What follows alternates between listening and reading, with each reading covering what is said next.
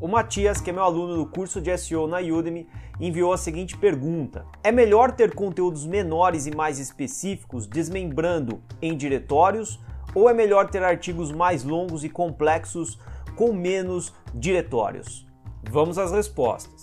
Eu sou o Ricardo Zacho, sócio da MZClick, que é uma empresa especializada em aumentar o faturamento e o número de clientes com a premissa do aumento de ROI e a diminuição do custo por aquisição de cada cliente. Fala Matias, tudo bem? Pô, obrigado pelo contato, prazer conhecê-lo.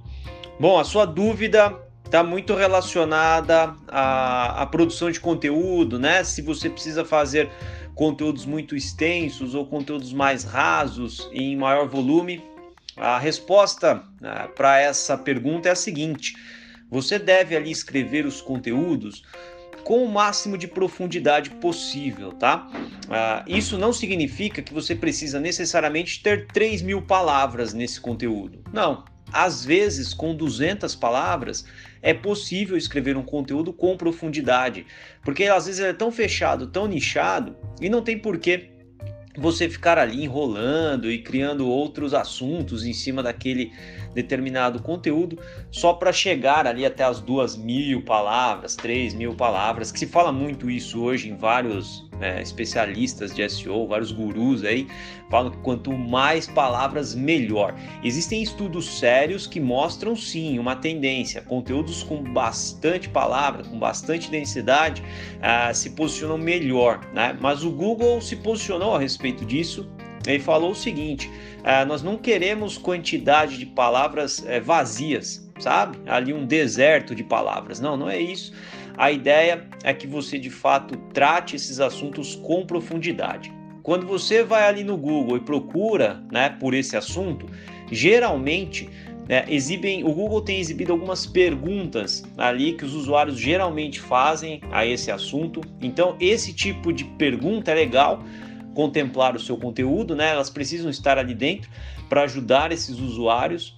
Uh, e no rodapé, geralmente quando você faz uma pesquisa no Google, no rodapé do Google, aparecem outras, outras palavras-chave, outros assuntos relacionados. E ali é legal que você observe esses assuntos para que também uh, você importe para dentro do, seus, do, do, do seu conteúdo uh, aquelas palavras, as respostas sobre aquelas palavras porque faz muito sentido, tem uma ligação semântica muito forte, beleza?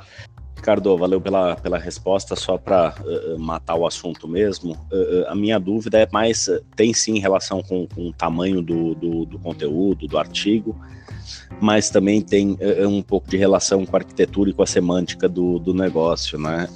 pensando mais em long tail, já que eu estou no, no mercado financeiro, e geralmente CPC costuma ser bastante elevado, Uh, eu eu estou tentando mirar então mais nessas, nessas buscas realmente uh, não tão frequentes, só que mais relacionadas de fato ao pagamento de uma importação, que é o que eu estou querendo uh, ranquear aí bem.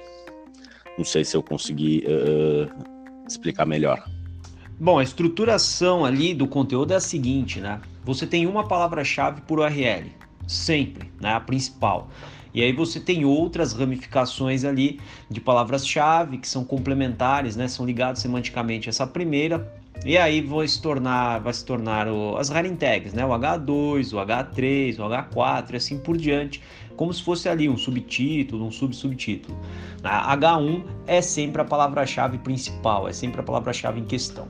Ah, o ideal é que você trabalhe com profundidade, né? O tema da palavra-chave H1 e ali você comece a pelo menos a dar alguns insights, não precisa ser extremamente profundo, mas é legal que tenha ali já uma certa profundidade, porque né, cada H2 ou cada H3 ele pode se tornar um novo conteúdo mais aprofundado, né? Então você tem ali que ir dosando também para não virar de repente uma, né, um, um livro, né, um artigo, né? Você tem que pensar ali em ser também é, equalizado ao usuário isso. Né? Então, conforme você ver ali que um H2 vai se estender demais, pô, faz um resumo bacana, né? Se aprofunda ali e coloca um link, faz uma palavra-chave linkada para o próximo artigo.